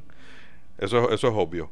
Pero, ¿qué, ¿qué pasa si Yulín es la candidata a la gobernación? Entonces vamos a tener los audios de Carlitos bajando el piso con Carmen Yulín y, y tendríamos entonces una posible este, ¿verdad? Ac- acción disciplinaria que, que se podría tomar porque tú no puedes ser miembro de, de- de una organización y estar este, criticando y- y tirando al piso a los que representan esa organización. Y, y eso raya en un asunto antiético, independientemente, como siempre se ha dicho, ¿verdad? Y, suena casi cliché, pero es la verdad. Hay asuntos internos. Y si usted tiene diferencias políticas con un, con un candidato o precandidato de su partido, yo creo que la manera de hacerlo no es públicamente saliendo a atacarlo directamente porque a usted le gusta a otro. Y en el caso de Bernier me parece a mí que es una gran falta de respeto, alcaldes o legisladores, el que sea, traer por los pelos a un individuo con todas las implicaciones que tiene, porque este fue el individuo, y usted puede o no estar de acuerdo conmigo, pero esos son los datos. Este fue el mismo individuo que hizo y obligó a Jaime Perello a renunciar a la presidencia de la Cámara sin Jaime estar acusado de nada. Simplemente porque alrededor de él habían pasado unas cosas. Y este es el mismo individuo que ahora queremos empujar para la gobernación, que no dice si va o no va ni siquiera, que ha estado rodeado de todo su equipo de campaña más cercano, se están declarando culpables en la federal. Como hemos dicho aquí 20 veces, lo que es bueno para el ganso tiene que ser bueno para la gansa también. Y si él le, le quería aplicar ese código y esa moral que él mismo decía que estaba poniendo la vara más alta que nadie, pues bueno, tiene que mirarse hacia adentro él mismo. Eso es lo primero. Y la gente que lo están postulando y que lo están empujando, tienen que pensarlo dos veces. Porque también es una gran falta de respeto a gente que se ha hecho disponible, a gente que están dispuestos a tirarse a la calle, representando al Partido Popular en uno de los peores momentos para todos los partidos en cuestión de política y de gobernanza.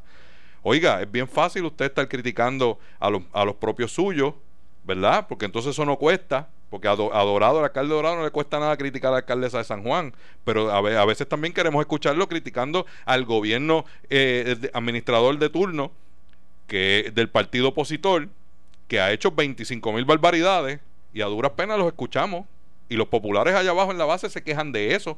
La fiscalización no es solamente de los legisladores por acumulación. La fiscalización también tiene que ser de los alcaldes que son los que portan la, la franquicia electoral y del partido en esos municipios. Ellos tienen una responsabilidad con la ¿Qué tú organización. dices? De acuerdo. Con lo Eso, que él en- dijo. en esa última parte, sí, en la que no estoy de acuerdo es en, en- en el caso, uno puede decir una cosa a, 10 y- a 20 meses de las elecciones, pero no la puede decir a tres días, o a, sea, a una semana o a dos semanas. Bueno, El pero- problema no, igual de malo. explotó- No, pero vamos a tener algo, vamos a tener algo claro. No, es que, es que ahí veo tu línea, pero te voy a dejar que tú termines. Dale, dale. Por eso, el problema Dale. de Perello era que explota el Ichu cerca de las elecciones y realmente crea un problema político de viabilidad del tener a Jaime en la papeleta. Pero es Bernier quien, quien Lo ah, sé, ah, eh, eh, ¿cómo magnifica el problema. Re- Es Bernier quien lo magnifica. pero es que había, está bien. es El mismo problema lo tuvo Fortuño con, con, con De Castrofón. ¿Y qué hizo Fortuño? Dijo, yo no estoy de acuerdo con él y lo ignoró. Y después que salió se resolvió el asunto en, en- en un caso que no estaba ni siquiera acusado. Por eso, pero mira cómo se O resolvió. sea, el caso Jaime Perello no estaba acusado de nada en esos momentos. Sí, sí, pero, pero espérate, pero a Jorge se le destituyó de la comisión de la Sí, portavocía, se tomaron medidas disciplinarias en el Senado y él dijo no lo puedo sacar de la papeleta porque ya fue electo, pero fue como candidato a la, a la, a la, a la papeleta y tuvo que renunciar, no pudo, no pudo, eh, yo sé que Jaime no, lo de Jaime no se ha resuelto, entiendo, y creo que ha salido bastante bien en, en algunas cosas Las ha procesales. ganado, las ha ganado todas. Por eso, pero el problema es que vamos, o sea, eso pasó y este, Jorge de Castro Fondo no era ni, no vale ni papul ni papanca en eso. Pero yo era presidente de la Cámara, era una figura de standing en el partido. Y la realidad era que para David Bernier, con todos los cuestionamientos Alejandro que venía, también tener la yo presidente de la Cámara, no cualquier líder popular, le planteaba un problema de viabilidad. De eso yo pienso que David, si tú me quieres preguntar a mí, y te voy a contestar una pregunta que no me han hecho, pero te la voy a decir. Yo creo que David tiene un problema de percepción pública, porque una cosa es decir que lo quieren, pero una cosa es que a la hora de los huevos, de los tomates, oye, me vengas tú con el cuento, David y Sosa. ¿Y dónde está el otro? El, el- ¿Cómo se llama el otro que hizo el. el, Sí, el- porque la oposition no ha el- empezado. El secretario de deporte. Sí, sí, sí. Oye, cuando venga, porque yo soy el primero que lo voy a estar esperando aquí con muchísimo gusto. Nadie ha dicho nada de, Vamos, de vamos, él vamos. hasta Tengo- ahora. Yo tengo ¿eh? un comentario al respecto. Eh, Estás escuchando el podcast de Noti1. Análisis 630 con Enrique Quique Cruz. Le voy a pedir a todo el mundo que tomen las cosas con calma. La situación en energía eléctrica está crítica. Eh, las reservas que hay en el sistema está bien bajita. Al momento hay aproximadamente como 100.000 personas, 100.000 hogares o 100.000 negocios sin luz. Eh, estamos bien cerca de, de un apagón bastante más grande del que estamos manejando ahora en Puerto Rico, del que estamos viviendo ahora. Eh, y esto pues eh, puede que siga subiendo como hasta las 7 o las 8 de la noche, porque el consumo y la demanda pues sigue, sigue creciendo. Si alguien de la Autoridad de Energía Eléctrica quiere llamar a Noti1, no, no le vamos a preguntar nada de las barcazas ni de New Forte ni de esas cosas, solamente para que sirvan a informarle al pueblo. Este, si no, pues sigan usando el internet y diciendo que Aguirre 2 está dañado, que hace seis meses. Pero la situación pues está, está bastante crítica. Es interesante porque hace menos de dos semanas eh, José Ortiz estaba diciendo que el sistema estaba robusto. Robusto. Robusto. Y lamentablemente, pues hoy en mi segundo tema, en la primera media hora, le dije a ustedes lo difícil que esto estaba. Y como 10 minutos más tarde empezó el revolú este con la luz. Así que vamos para adelante. El punto de lo que estábamos hablando sobre los alcaldes, Carmen Cruz y todo este tipo de cosas, Dani decía que estaba mal, este, porque son populares contra populares. Sí, ¿Cierto? sí, sí, sí, correcto. Héctor decía que no estaba de acuerdo contigo en cuanto a eso, ¿cierto, Héctor? Lo que tú estás de acuerdo con ¿De esa qué? parte. ¿de de, qué de parte? lo que él dijo que estaba mal, de que Populares Carlito, contra populares, populares contra populares, que estén cayéndole atrás a Carmen Yulín ahora. Y entonces Dani decía que, que después iba a haber un problema y pod- podían tomar medidas disciplinarias. Eso fue lo que tú dijiste. Sí, correcto. Ok, mi punto sobre eso es que yo entiendo que los alcaldes, esto soy yo analizando desde afuera, que entiendo que los alcaldes del Partido Popular entienden que estos son precandidatos, no son candidatos ni tan siquiera oficiales para la primaria, porque ninguno todavía ha presentado su Pero candidatura. ocupan posiciones. Ocupan posiciones. Ocupan posiciones. Tienes un alcalde atacando a otra, a, a una alcaldesa, a varios alcaldes. Ok, tú estás hablando entonces de, de- de personas que, que ocupan posiciones electas, atacándose entre ellos. Sí, sí, y, y eso tiene una responsabilidad ante el reglamento del Partido Popular. Sí. O sea, el de Dorado dijo que, que Carmen Yulín no era viable. Entonces yo me pregunto, ¿qué va a hacer Carlos López como representante? Y lo estoy viendo pu- puramente político. O sea, desde el punto de vista interno del partido. Carlos López, que ostenta una franquicia del Partido Popular en Dorado, si fuera verdad, si llegara el caso, que Carmen Yulín fuera candidata a algo nuevamente en el 2020, ¿cómo se va a sostener eso cuando él dice que esa candidata no es viable por las razones que él entiende? Que puede tenerla y puede hacerlo. Y el partido tiene unos mecanismos internos para eso, o una discusión, o simplemente ahí existe el celular, llame a Carmen Yulín y dígale eso. Si es lo que usted entiende. Pero hacerlo públicamente, salir un lunes con, con, la, con, la, carga que eso, que eso tiene dentro de los medios, a atacar libremente a, a, a, una alcaldesa que es miembro de la Junta de Gobierno, que es una precandidata a la gobernación, o sea, que, que existe la posibilidad de que ella pueda ser la candidata a gobernadora del partido, me imagino que tiene, igual cuando lo hacen con, con, con Eduardo Batia, o sea, son candidatos que tienen una enorme posibilidad de convertirse en gobernadores. Entonces, usted viene y, lanza unas críticas así, eh, de la nada, ¿verdad? Este, sin provocación alguna, porque yo no he escuchado a Carmen Yulín decir nada de Dorado ni de su alcalde. Pues me parece que es un ataque viciado que debería tener, pues, de mi punto de vista, que no soy este miembro de, ninguna estructura oficial del Partido Popular, este me parece que debería tener unas repercusiones en, términos de, lo que es el reglamento y de lo que debe ser la ética en, en esa y en cualquier organización. No hay forma de mantenerlo, mucho menos una organización política. Es, es, ese es básicamente mi, mi punto. Creo que Dani podría ser un gran político. Porque Dani.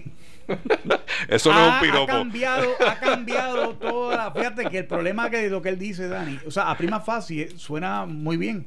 El problema es que quien está corriendo para gobernador es Carmen Cruz, no es Carlitos López. Carlitos López está haciendo referencia a la candidatura. Carmen Yulín puede buscar un candidato y tirárselo en primaria a Carlitos López. Y Carlitos López va a decir, te va a contestar a ti diciéndote, yo voy a hacer lo que hizo Churumba cuando atacaba a Melo Muñoz, pues Rafael era el presidente del partido y, el gobernador en funciones, y yo voy entonces a asumir la misma postura, y si gana ella, pues como decía Muñoz Marín, mis arreglos de conciencia, y asumiré, me montaré en la guagua con ella, aunque no me ría mucho. Ni levante mucho las manos diciendo adiós. Pues que lo piense. que lo piense para que no tenga que hacer arreglos de conciencia. El Partido Popular es un poquito más disciplinado que el PNP para estas cosas. Me sorprendió que el presidente de los alcaldes y un alcalde que gana. Expresidente. El, de Calle y fue el pasado presidente. Exacto, en el caso del de Calle. Y el de Dorado, que son alcaldes que ganan allí por más del 60% de los. Son alcaldes bien afincados en su pueblo. Que bajen con eso. Eh, con la alcaldesa de San Juan, con lo que tú decías, la, la más visible, la que más presupuesto tiene, la, la ¿verdad? Eh, me parece que hay un trabajo de demolición interno, de, de, parece que las resistencias internas salen a flote en este momento.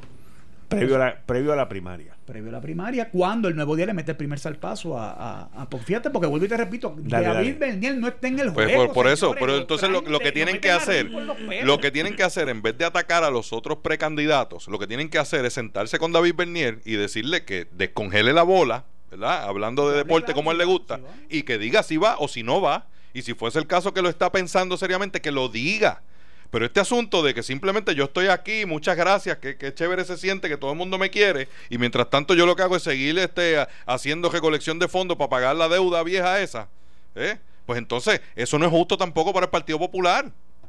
Y le puede obrar en contra también, porque la gente se cansa de estar esperando. Tú sabes, este, la novia no todo el tiempo está esperando al novio. Llega el momento que dice, hasta aquí, se acabó. Me busco otro. Pero, pero, ¿Eh? vean acá, vean acá. Y contéstenme ustedes dos que están metidos en, en muchos años no te haga, no te haga. en esta parte de la política. ¿Cómo es que un alcalde como Rolando y un alcalde como Carlito y otros alcaldes también, deben haber más, ¿cómo es? Explíquenme ustedes a mí. Ahora, quítense ustedes el sombrero y explíquenme ahora cómo es que dos alcaldes como esos pueden ver viable a David Bernier con lo que tiene no él, con lo que sus compañeros de campaña tienen en la federal. ¿Cómo lo pueden ver viable? Yo pienso. Porque yo, yo no lo veo viable. Oye, pero yo pienso que ellos no es que quieran tanto a David. Yo creo que la repulsa, la ayuda ah, interna de ellos es mayor. Entonces ellos ven, a, eh, oye, se reguindan hasta sí, David, David, es el escudo. Seguro, cogen este, y yo pienso que David no va a correr nada al final del día. O sea, y David entonces es el medio para atacarla a ella. Para atacarla a ella y tratar de descarrilar una candidatura que no sé quién fue el alcalde popular que dijo que inclusive la acusó ella de ser popular y ah, dijo ah, que era independentista y que una independentista no debía ser la candidata del Partido Popular. No sé lo que dice el reglamento en cuanto a eso, pero lo llegó a decir y yo lo escuché. No recuerdo, caramba. El, Sabana Grande, que ya no es alcalde hoy. Exacto, papi. Él fue el que lo dijo. Ese que se tiraba por la cuesta por, Alejandro. por Alejandro y los dos cayeron espencados abajo. que he visto fotos de que está metido en reorganizaciones del partido y todo ese tipo de cosas. Estuvo, estuvo en No, la reunión. Ah. He visto fotos. Estuvo, estuvo en la reunión. Sí. Bueno, tiene uno del PNP allí metido en el Senado, así que por lo menos él ya no es alcalde. A uno del PNP, ¿cuál? Bueno, tienes a Abel Nazario allí, que está en un caso en la federal, y el gobernador también le dio mención honorífica en el mensaje, como si nada, tú sabes. También. Eso son cosas. Eso, ¿Eh? Este está en una reunión interna. En sus funciones oficiales está este sumariado hasta que se resuelva el asunto.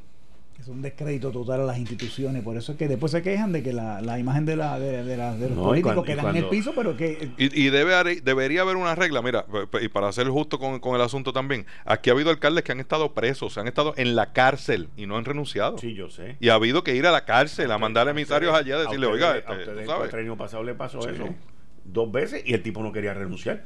Había uno que no quería renunciar. Tú sabes lo que tú tener que enviar como presidente del partido a alguien a la cárcel para tratar de convencer al tipo, mira, renuncia, tú sabes, hay que salir de esto ya. Entonces, pues se usa como el, el bargain token, tú Pero sabes. ¿y por qué no lo expulsan? Pues, Porque el proceso a través de OCAM y todo es, es un proceso largo y, engorroso. Eh, eso en la ley debería revisitarse. Yo, ¿verdad? Alguien que se vaya a retirar de la legislatura, porque no, no, lo, no lo van a poder elegir nuevamente, debería tomarse la molestia y, y enmendar eso que una vez hay una sentencia, debe ser automática la destitución. Debe ser La automática. Debe ser automática una vez te Debe ser arresten. automática. Hernández Colón fue que enmendó esa ley, porque antes el gobernador lo destituía, punto. Destituyó el de Aguadilla, destituyó, Carlos Romero destituyó el de Arecibo. Y eso lo cambió la ley de municipio autónomo, la gran ley de Puerto Rico. El gran logro. Son cosas, la, había que llevar la comisión de ventilar querellas municipales. Entonces el poder del gobernador rindió ese poder a una comisión ahí para bregar con eso, como hacen todos siempre. En vez de atreverse a coger el toro por los cuernos. Pero Hmm. Eh, eh, Eso hay que, hay que revisitar esa ley hay que enmendar eso. Hay que recuperar la, la confianza de la gente, tú sabes, en el, en el sistema y en los procesos. No, no puede ser así. No puede ser. Es, insólito en cualquier democracia que alguien que esté preso, luego de estar sentenciado, en la cárcel, eh, eh, eh, siga ostentando una posición y haya que ir a pedirle. Hoy en el periódico El Vocero, cambiando el tema, tiene que ver también con, con lo que estamos hablando de los alcaldes y las intromisiones, no intromisiones, pero la, la- el envolvimiento de la Junta en, en los municipios. Pero hoy en El Vocero sale un artículo, que es el, el artículo de primera plana de ellos. Pero permíteme que yo te interrumpa un momentito, porque adelante. me recuerdo ahora el Sí. programa del viernes. Nosotros hablábamos aquí de por qué cogen municipios que están bastante de los mejorcitos y no empezaron por San Juan, que es la capital y es el que está quebrado. o el de Ponce, para meter uno PNP y uno popular, que también está bien malito económicamente, por no decir quebrado también. Porque yo entiendo, este, y, y te digo lo mismo que dije el viernes, porque lo, lo vi de esa manera.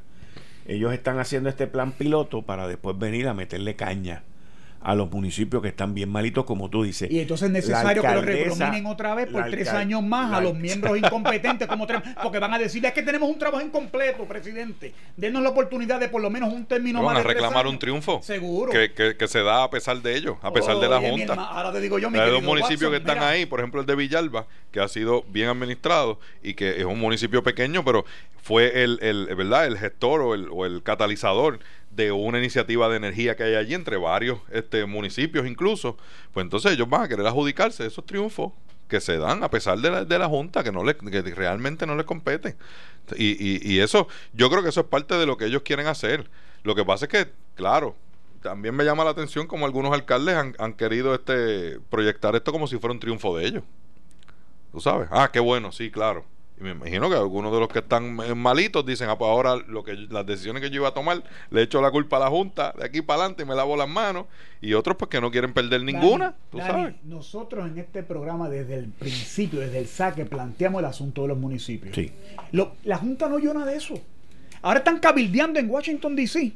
para la renominación. Entonces ahora, ahora se acordaron de que existen los municipios quebrados de Puerto una Rico. agencia de relaciones públicas en Washington. Oye, eso es prudente. ¿Y esa junta quién la paga? La pagamos nosotros. Nosotros. Los gastos de funcionamiento de eso. Y muy bien por título 3 y por los 12 billones de que tenemos en el banco, gracias a ellos. Muy bien por eso. Pero ¿sabes En que el nosotros- banco hay 12 es- mil millones de pesos. Ellos existen para resolver. Mira lo de las ¿Quieren pensiones. Que me- 1500 más? Oye, mira lo de las pensiones que me están escribiendo por aquí. El asunto de las pensiones. Dime. Lo que, lo que, lo que es un crimen, porque es un crimen recortar unas pensiones a unas personas que tienen unas pensiones bajitas por las que trabajaron y cotizaron toda su vida. Yo no tengo problema si se hay que revisar las pensiones de 12, 15 Ese es el problema que no lo quieren hacer. Ese es el por qué. Porque son unos pocos, supuestamente. Unos Te pocos. estoy hablando en serio. Oye, chico, pero- es que ese, tú sabes Y cuál- yo sé que no son unos desde pocos. que se hicieron las excusas todo el mundo sale bien en Puerto Sí, pero bajarle 100 pesos al que tiene una pensión de mil pesos, ¿no es más fácil bajarle 5 mil al que tiene una pensión de 12? Exacto. Yo, ¿Eh? yo, yo empezaría. ¿Eh? Mira, Ese Tú es sabes. si, y si son y son 20, ajá, pues baja 5 a ver cuántos son. Mira, son 100 yo- mil pesos, hermano, yo- en 20 personas. Exacto, son ¿Eh? 20 personas. Pues, Exacto. pues entonces, ah, pero, pero, pero esos 20, muy probable que toman vino en, la- en el mismo sitio donde se lo toman los de la Junta. Yo el ¿Eh? problema que tengo con el problema que tengo con el recorte de las pensiones es primero ningún funcionario que no reciba seguro social se le debería tocar la pensión. Eso es lo primero. Claro. Eso es lo primero. Y ahí estoy incluyendo a los jueces también, que tienen pensiones de 5 mil o 6 mil pesos. ¿Ok? Eso, eso- nadie, nadie que no reciba seguro social se le debe tocar su pensión. Eso es lo primero. Lo segundo es, yo haría un estudio actuarial de todas aquellas personas que trabajaron 30 años, 25 años, bajo un sueldo y que de momento cuando ganó el partido lo ascendieron a director o subdirector y se supone que recibe una pensión de 3.500 pesos y hoy está con una de 7, 8, 9 mil. Que fue para la que cotizó. Y ahora tiene por exacto. premio político, tiene una que, que paga cuatro veces más. exacto. Que son las que desangran el sistema. Exactamente, que fue lo que Exacto, quebraron el sistema de, de Y retiro. yo lo traería a lo que le toca. ¿Ves? Yo lo traería a lo que le toca. Es un ajuste justo. Un ajuste justo. ¿Ok? Sí. Porque eso tú no te lo ganaste, tú no lo pagaste y tú no lo cotizaste. Pero nadie le quiere meter mano a eso. Porque ahí hay populares de campaña y hay PNPs de campaña y hay gente que entienden que ellos se lo ganaron. Yo entiendo que no se lo ganaron. Y por ahí es donde yo empezaría. Y después de que yo haga eso y haga todos esos recortes, entonces yo miro al ocaso a ver dónde es que yo le voy a meter mano al problema. Pero no empezaría de la manera así de rajatabla como lo han hecho, no lo haría. Lo que pasa No es que, no- y nosotros hemos discutido aquí, y sé que no estamos de acuerdo ninguno de los tres en, en- en las distintas posiciones, pero si educación es un asunto esencial, no es solamente las escuelas elementales, intermedias y superiores, también incluye la universidad. Si hay que hacer ajustes en la universidad, yo creo que esto es, debería ser más sencillo de lo, de lo que es. Este asunto de planes fiscales debería ser más sencillo de decirle a la administración de la universidad, tú necesitas recortar un 20% en un plazo de tres años. Dame tu plan y yo ver ese plan.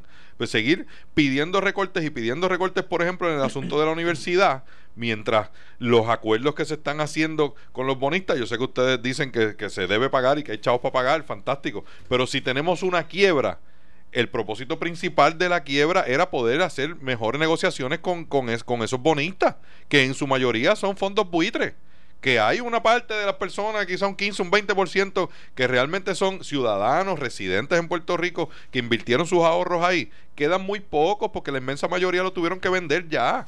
Entonces aquí hay fondos de inversión que compraron esas deudas por 40, eh, 35, 30, hasta 20 centavos de dólar y ahora van a cobrar 80 cuando había una negociación que se supone que es la que ayudara.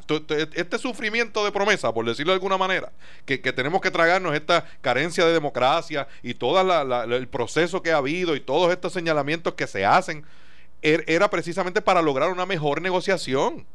Pero eso no es lo que estamos viendo. Entonces, ¿de, qué vale? Pues entonces hagan como se hizo el proceso en energía eléctrica inicialmente. Pues me- metan ahí a alguien que los bonistas estén de acuerdo y que empiece a negociar para adelante y para atrás a ver qué logra y ya, y no tenemos que pasar por todo este desmadre. Pero aquí le están cortando a la gente que menos tiene, ¿eh? están cerrando escuelas, están dejando de reclutar policías, están tirando a los policías a la calle dependiendo de, de- su teléfono celular personal para poder llamar a, pedir refuerzos o reportar un, incidente. ver- Versus no cortarle a donde se debe la deuda, que fue la razón principal por la que se creó promesa. E incluso si la Junta va a ejercer su- su- sus poderes pues que lo ejerza metiéndole mano a los que están administrando mal, que, que yo me imagino que es por donde venía Héctor con el asunto de los municipios. Métale mano a los municipios que dependen 70-80% del fondo general y están en déficit. Claro. O sea, no vengan a tratar de, hacer, de coger esos chavos. Entonces, contratar una firma de relaciones públicas en Washington, mi hermano.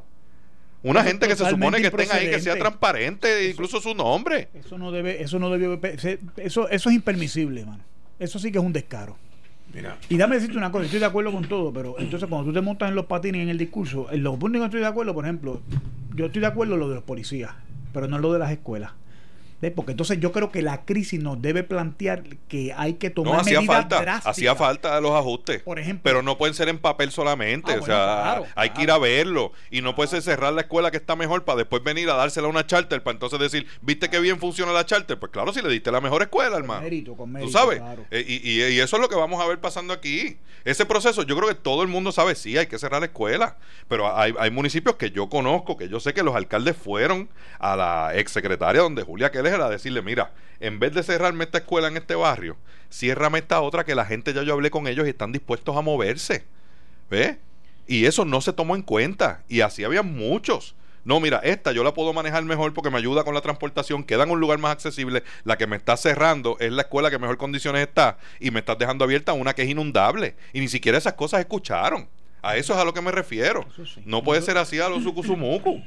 Y en ese proceso hu- hubo mu- muchas decisiones que se tomaron sin escuchar. Y si el municipio quería hacerlo, por ejemplo, y tenía la capacidad de hacerlo, yo se lo hubiera pasado. Yo no tengo problema con eso. Ustedes la van a administrar la van a llevar todo bien. Yo los voy a regular y Sí, se que doy. pasa- y se- lo que pasa es que los alcaldes lo que dicen es dame los chavos. Ahí que yo no estoy de acuerdo. Porque yo, y no se puede. Ese es el problema. Pues yo, no- yo Pero tengo es que que la charter justificar. dan los chavos a las instituciones. No, no, pero eso. La pero- charter le va a dar los chavos a las pues, instituciones pues, por pues, estudiantes. Yo, yo no estoy de acuerdo en darle. Yo no estoy de acuerdo en nada, ni a la charter ni a los municipios, hasta que yo haga cómo yo voy a emplear el presupuesto del departamento y que ese dinero vaya al estudiante, a la- al, procedi- al proceso pedagógico, no al nada a quincalla, no a llenar las regiones de politiqueros, ese tipo de vaina, que llegue a las regiones. Después que se haga y hacerlo transparente, mira, sin, sin ventajería para nadie. Vamos a sentarnos en una mesa, mira, esto es así, esto es asado, esto es asado.